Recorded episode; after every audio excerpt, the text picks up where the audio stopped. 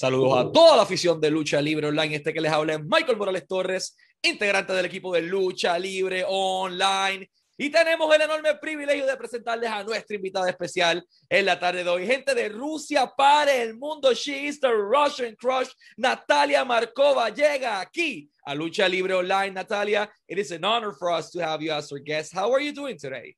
I'm doing great as always. uh, glad to talk to you too. It is a pleasure for us to be speaking with you. And I wanted to start this interview asking you, how did your passion for pro wrestling started? Well, uh, I think it's a classic story. I, I saw it on TV when I was like around three years old. And I think it was WrestleMania, Shawn Michaels entrance and I just I was looking at it. I'm like, oh my god, that's that's what I want to do in this life. I was a kid. I had no idea what's going on. I just liked the whole setup, and I was like, that's it. That's the goal. I really I really set the goal when I was three years old. I'll start. I'll translate that to Spanish. ¿Qué motivó a Natalia Markova a convertirse en luchadora? Sencillo. WrestleMania, Shawn Michaels bajando de aquel eh, zipline increíble, le llamó la atención cuando ya tenía solo tres años en aquel momento y se le quedó esa imagen en la mente y como ella dice, ok, esto es lo que quiero hacer cuando sea grande y eso fue lo que, lo que conquistó en su carrera. Um, that's one thing, you know, uh, dreaming to be a professional wrestling when you were three years old, but how do you manage to put yourself in the first you know in the pro wrestling school? Who was your trainer? And what do you remember of your first bump the first time you fall in the ring? Well wrestling in Russia is not popular. I grew up in Moscow my whole life, so it's a big city. Russian people who think that when you say wrestling, they like uh, either this or I'm wrestling, like this thing. So uh, it was kind of tough. I didn't know that there is anything anywhere, but one day I found out there is a school in Russia, uh, in Moscow, and I was 17 years old back then. So as soon as I found out, I went there immediately. It was um, a guy named Vadim Karyagin, which I give credit for starting my wrestling journey. He came from Canada. He actually learned how to wrestle there, came back to Moscow and opened the school. So I started with him. He showed me bumps and stuff, lockups, chain wrestling, basic stuff. Uh, uh, and uh, funny part that's first day I came there, I already went to the ring and they showed me the bump and it worked. I mean, I learned crazy fast. I made my wrestling debut on a pro wrestling show less than one month after I started training. I mean, it's an exception. I don't want people to think that it's oh, just go there and do that. But uh, for me, it was kind of like, I don't know, maybe my body is just made for it. I don't want to brag, but I'm just saying that uh, my first bump was basically normal bump. it, it was good. And then after that, somehow, again, I was lucky. Japanese people noticed me, and uh, I went to DDT Pro uh, and I trained with them. So this is my main wrestling school. So Japanese style is the base of my style. After that, I started wrestling all over Europe. So I was learning a little bit here, a little bit there. And then I went to USA um, not a while ago. Took me a while to go there, but uh, I, here I am. I learned um, in USA was a guy, um, he's an indie wrestler named Brian Idol. He explained me a lot about psychology. So big credit to him for that. Uh, I also I was training at his school. Then I trained a little bit with Matt. So many people involved. Then I get went back to Japan again. Um, Chigusa Nagaya, marvelous promotion. She was my mentor. She's a great lady, really talented, knows a lot. She's not just a wrestling trainer for me. She's uh, like a mentor, like I said. She's really kind and really nice she's a big part of my wrestling journey. So in the end, uh, my wrestling style is combination of Japanese strong style, uh, American psychology and storytelling, and probably Russian origins. That's how I can describe it. The Russian toughness. I'll translate that to Spanish. ¿Cómo comienza Natalia Markova la industria de la lucha libre? Bueno, en Rusia, en aquel momento, la lucha libre no era popular. Cuando Natalia les decía algo de lucha, decían como que arm wrestling, como que lucha de brazos. No, no, no, no. Pro wrestling. Ella tuvo suerte de encontrar en Moscú, la ciudad, la ciudad natal, un entrenador que se llamaba Vadim, que él estuvo entrenando en Canadá, que fue a Canadá a entrenar y viró a Rusia para abrir una escuela de lucha libre. Natalia llega allí y como ella dice, no es que no sé si mi cuerpo estaba perfectamente hecho diseñado para esto, pero su primer bomb fue excelente, fue muy bueno el primero y de ahí en adelante todo trabajo fuerte y en un mes, no es muy común, pero en un mes ya Natalia Markova estaba debutando. Rápido que comienza a debutar y la gente comienza a ver su trabajo, de DDT Pro en Japón, al otro lado, le prestan atención y se la llevan a DDT Pro. Ella llega a DDT Pro y allá aprende Japanese Strong Style, que es la base fuerte de su, de su estilo de industria, como hemos visto en múltiples empresas que en las que he estado, que ya mismo vamos a ese tema. De ahí vuelve a Rusia y comienza a tour por toda Europa y agarra un poquito de diferentes partes de Reino Unido, entre muchos otros países, Después de ahí se va a Estados Unidos y en Estados Unidos eh, trabaja con Brian Idol, con Matt Seidel y con diferentes personas en la parte del storytelling y de la psicología de la lucha libre. Después de ahí vuelve y se va a Marvelous en Japón. Y en Marvelous en Japón entonces adapta otro nuevo estilo de Strong Style con su mentora, como ya bien menciona. Y ese es su estilo. Tiene un poco del Strong Style japonés en movida física, tiene la psicología y el storytelling de la lucha libre eh, estadounidense y tiene tal vez la rudeza del estilo de lucha libre ruso, que es un estilo y una mezcolanza bastante interesante. Um, did your family support your decision at that point? Uh, well, they were supportive always, and they are supportive. But honestly, again, the Russian people, regular family, normal not me, but so for them, it's obviously I'm doing something crazy, not normal. like, what are you doing? Come on. But they support me everywhere. They always on my side. They the best family you can wish for. So yeah, they are supportive. I'll translate that. Eh, le pregunto si su familia respalda la asociación. Bueno, la familia tradicional rusa es un poquito difícil en muchas cosas, pero sí la respaldan dentro de todo lo que cabe y hasta donde ellos pueden respaldarla. You mentioned that you made your pro wrestling debut once, you know, after one month only of training. So you need to be really, really good to do that. What do you recall of your first pro wrestling match in Russia? I was beyond nervous. I think that's my main memory. I was just, oh my God, it's happening now. I'm actually wrestling. I gotta be so focused. Uh, but uh, that's the thing that I'm still nervous every time, but every time I'm out of the curtain, I just so happy. I don't feel nervous. I don't feel like something is wrong. I'm just happy. So that's probably the second thing I remember this happiness.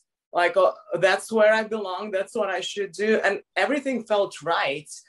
And uh, obviously, it was actually a little bit of yeah, it was a little bit of hardcore match. we used chairs there, wow. so we started some story and whatever. But yeah, I think the best, like my main memory of my debut is being nervous and then immediately happy after.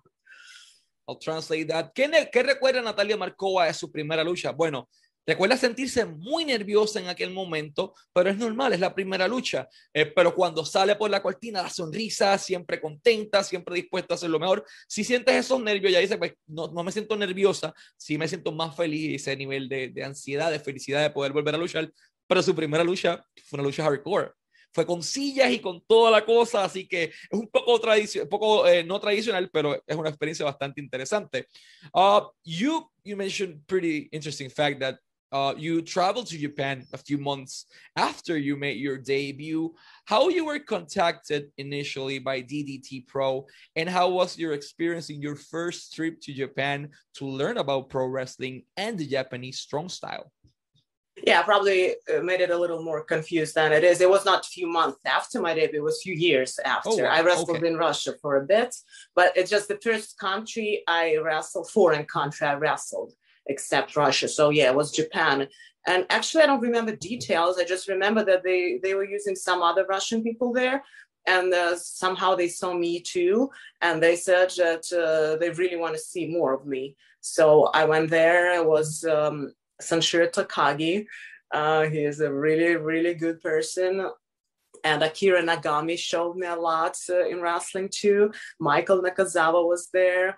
Uh, uh, so fun fact that uh, I was actually staying with uh, Kenny Omega and El Generico in the same dojo for a bit.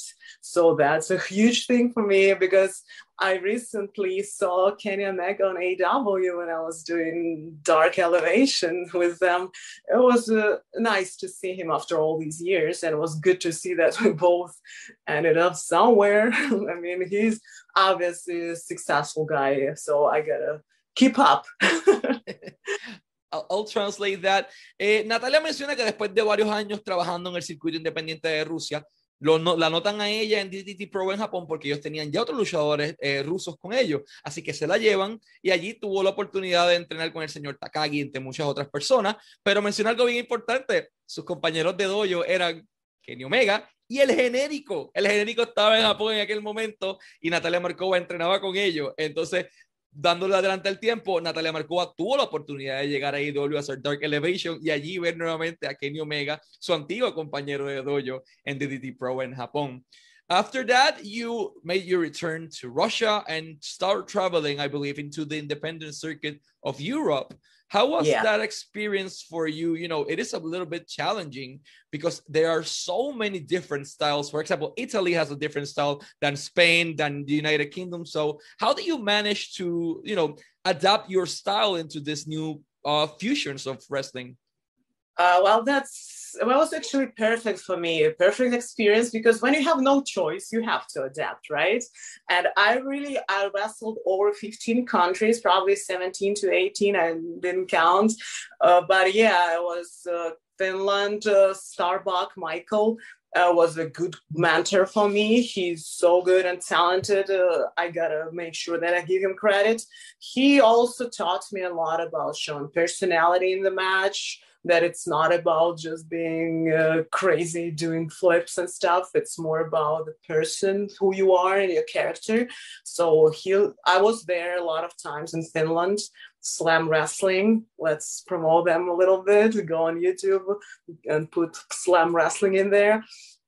Uh, then yes different countries. Everyone has their own style and I'm happy that I had this experience because now I can literally go anywhere I want, wrestle any anyone, and I'll be good. I'm still. Um, I would like to learn more, and uh, I never been to Mexico, for example. That's where I would want to go. Puerto Rico, I know a few people from there, so I'd like to go there too.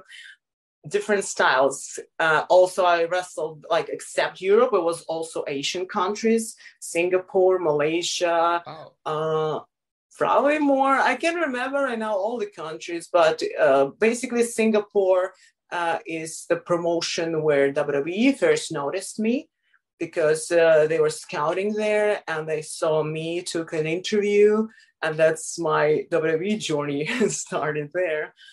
Uh, Asia is awesome. They have totally unique style compared to Europe, so different. More about uh, like a sport, like an actual sport. Uh, their training there is insane. You gotta do a lot of push-ups, squats, be really athletic. So I'm happy that I got a chance to do both, to have this athletic background plus European storytelling thing. I'll translate that to Spanish. Is a pretty interesting journey. Natalia menciona que ella ya ha luchado entre 17 a 18 países. That's a lot of countries. Eh, ha recorrido el mundo entero. Ha tenido la oportunidad de trabajar en países como Finlandia con Slam Wrestling, que ella menciona. Vayan al canal de YouTube de Slam Wrestling. Ahí han luchado personas como Natalia Markova y Belice, entre muchas otras personas. Así que Slam Wrestling en YouTube. Eh, entre las cosas que ha hecho, su manejador le dijo a ella siempre, ok, muestra tu personalidad, el carisma, eso va a ser, no, no todo es el cuadrilátero, muestra personalidad, muestra carisma, muestra psicología, la manera de contar las historias, y eso es lo que hizo eh, ha tenido la oportunidad de recorrer el globo terráqueo entero eh, en países como Singapur, como Malasia, pero Singapur en particular fue el primer país en donde WWE la anotó a ella en medio de una entrevista. Ellos vieron una entrevista que le llamó la atención y ahí es que comienza esa travesía de Natalia Markova ya en las grandes ligas. So WWE noticed you on I believe it was in 2017 your first tryout with the company, correct? Uh, yes. So how was your experience? You know, one thing is uh, okay, this is my dream.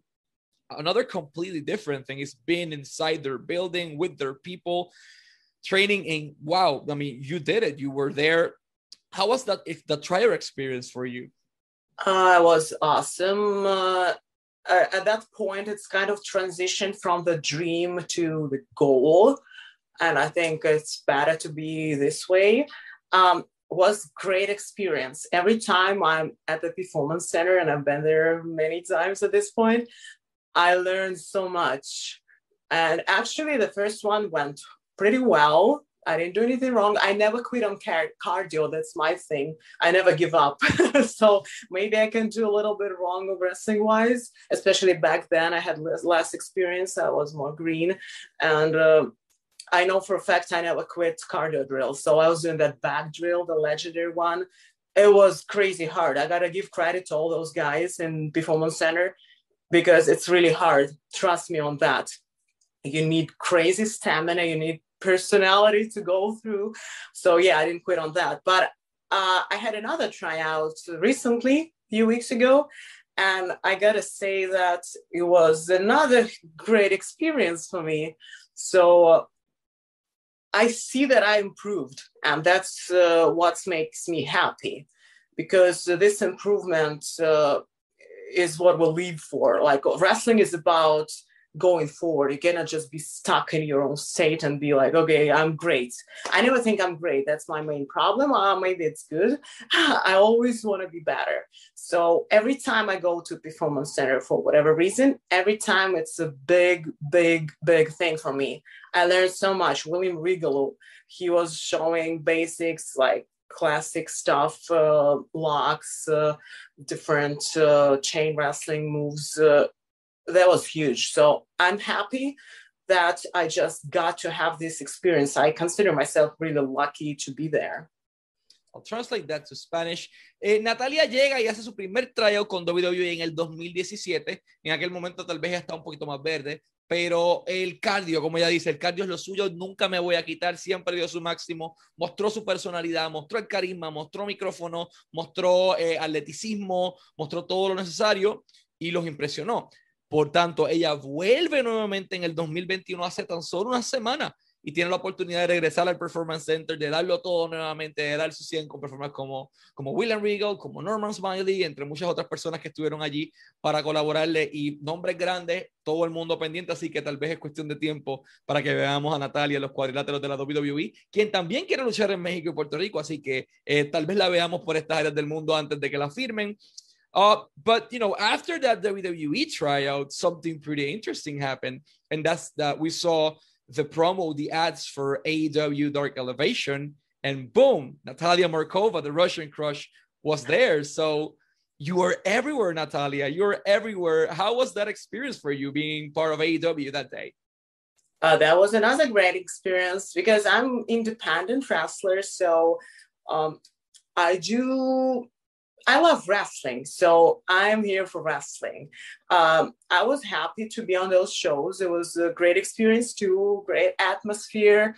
Uh, my opponent, Leyla Hirsch, she's a good wrestler. I really think she's great. I enjoyed the whole experience. It was a good, good experience. I, I cannot give you too many details, you know, it's wrestling, but I just uh, I'm happy that I had a chance to work with the AEW too. I think they're good professionals, really good people, and I'm happy, happy to that I got to do that. I'll translate that. Natalia Markova es una luchadora independiente y ella ama la lucha libre, she loves wrestling, entonces ella va a llegar a donde está la oportunidad, llega a AEW, se enfrenta a Leila Hirsch, menciona que entiende que es una, una, excelente luchadora, habla muy bien de ella, dice como que no puedo revelar tantos detalles, es lucha, cuida mucho el negocio y es muy celosa con el negocio, y la experiencia fue buena, eh, le gustaría volver a hacerlo y es cuestión de tiempo para que veamos algo grande eh, en su camino. You wrestle, as mentioned, in many, many places, but one that caught my attention, that you mentioned earlier before, was Marvelous. That's a company that, you know, you grew so much in there uh, as a pro wrestler. how was your experience uh, in Marvelous, and what was the most challenging experience of wrestling in Japan? From the food, from the fans, like everything is different. So, uh, how was your experience, and what was the most challenging thing for you of wrestling in Japan? Um, like my experience with Marvelous is like a big staple in my career. Uh, that's 100%. Meeting Chigusa Nagaya, she changed my life. Uh, she's a great mentor. She explained me a lot of important things in wrestling, and she's a great coach. So uh, uh, I was happy that I get to train with her. I was there for almost three months in a row, and I would say that's the most challenging part. Uh, going to that question because uh, Japan is so different. Like like I said, I've been all over the world. All countries have kind of the same thing in there, but Japan is just different world. It's like you in the video game. When I was there, I had a feeling that I'm in the video game. I'm not joking. People are so different. Um, uh, it's so clean outside. if you go in the streets, it's almost like you're in the building, uh, like in Russia, for example. So clean cars are bright, shiny, and clean. A lot of uh, I was in Tokyo, so I, I, don't know about the other parts, but Tokyo is all bright, shiny. A lot of food everywhere. Food is so different too. I, I there was a place called Sukiya. it's uh, kind of like Yoshinoya. People who been in Japan ever, they know what I'm talking about. So that was my go-to place. A lot of rice and uh, meat, so you can survive on that.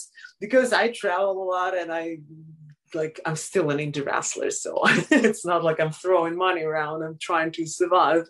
So yeah, uh, that was a challenging part to be there for that long because it's so different. Um, you kind of gotta adapt. Um, it's hard, uh, but uh, I would never change it for anything else because I learned so much in that trip. Chigusa Nagaya, again, thank you so much. Um, um, she's just uh, someone you want to meet in your life.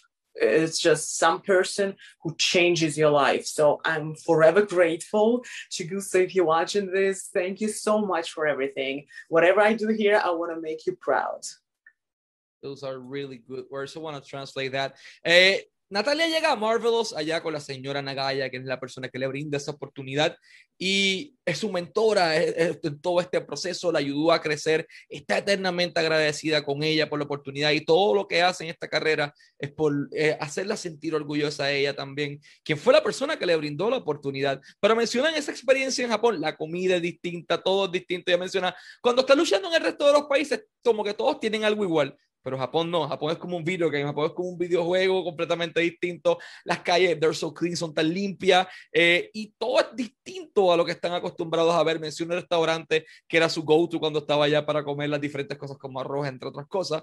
Eh, como ella dice, soy independent wrestler, soy un luchador independiente, no voy a estar desperdiciando el dinero, so ese era su buen lugar para ello, pero era muy distinto, la experiencia fue positiva, y la ayudó a crecer mucho dentro del circuito independiente. I also want to say something else in Spanish. Pueden seguir a Natalia Markova en sus redes sociales, Instagram como at, at Russian underscore crush, at Russian underscore crush, y Twitter como at Real and Markova, at Real and Markova, y su Patreon, la abrió recientemente, patreon.com slash Natalia Markova patreon.com slash Natalia Marcova para más información, fotografías exclusivas, etcétera. Para todos los promotores pueden contactarla a través de sus redes sociales. Ella está, disponible para luchar en Puerto Rico, en México, Chile, Argentina, Panamá, el resto del mundo, Costa Rica. Eh, a través de sus redes sociales, Russian underscore crush y at Real en Markova la pueden contactar. Un excelente talento con experiencia en WWE, experiencia en AEW, Marvelous, DDT Pro, Slam Wrestling Finlandia, Austria, Singapur, Malasia, Rusia, el mundo entero ha viajado esta mujer, Shine, así que un excelente talento para tener en su compañía. Uh, first of all, before we go to our last question, I wanted to thank you so much for your time and for being here with us. Last but not least, Natalia, What's so special about pro wrestling for you? Why do you want to dedicate your life to this industry? I think wrestling is an art. And when I say that, I'm not just trying to be like uh, using a lot of pathos. I don't know if you know this word, but uh, it's just uh, maybe it's a Russian thing. I don't know, pathos. whatever. Uh, so basically, I really believe that it is an art because you got to combine a lot of things. You got to be really athletic. You got to be ready to do anything on the fly, whatever happens, go with the flow. It's hard. Also, you gotta have charisma in perfect scenario. You gotta interact with the crowd. You gotta backstage uh, again, social media. You gotta be whoever you are. You gotta be a personality. And by the way, speaking of that, you mentioned my social media, right? So I would really love to see you guys on my social media because I whatever I do, I do for my fans, and it's not a lie. I'm there interacting with you guys. I try to reply as much as I can because you take your time to comment. I take my time to reply. Uh, when I see a feedback, that makes me happy because you know, pro wrestling is nothing without fans. And I think that's another magical part about pro wrestling. It's not just like you go somewhere. I'm not trying to discredit other activities, but I'm saying if you do a movie, you do the movie, but you don't really see your audience. You know that people watch it, but you don't see those people. But I do. Uh, when it's a live show, which I miss a lot, I can't wait for, for those to be back. Live show, you feel the energy. It's just nothing can be compared to that. That's happiness. You feel the energy. People feel your energy and it's just wrestling magic. So i think uh, that's what makes wrestling unique. I'll translate that to spanish. ¿Por qué la lucha es tan especial para Natalia Markova? ¿Por qué ella quiere, ella quiere dedicarse el resto de su vida a esta industria? La lucha libre es arte, es un arte, es un art.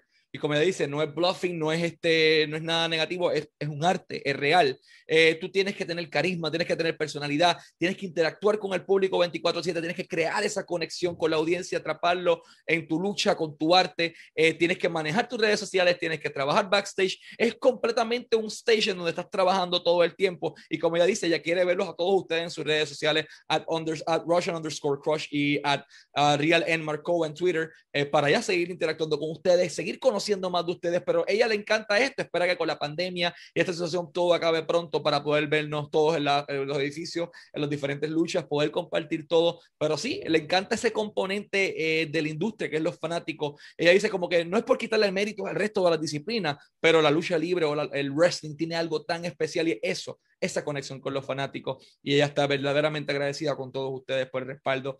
Natalia, in the name of Lucha Libre Online and the Latin American community, thank you so much for your time. Uh, always wishing you success in your personal life and in your career. And yeah, let's hope to see you, fingers crossed, soon, either on AEW or on Impact Wrestling or WWE or Ring of Honor, Mexico, Puerto Rico, the whole world. We want to see more of you. So thank you so much for your time. Thank you so much too for having me. It was really pleasure to talk to you, to share my stuff with people, and thank you very much. Thank you. Y estas fueron Natalia Markova y Michael Morales Torres para Lucha Libre Online, la marca número uno de Pro Wrestling y Combat Sports en español.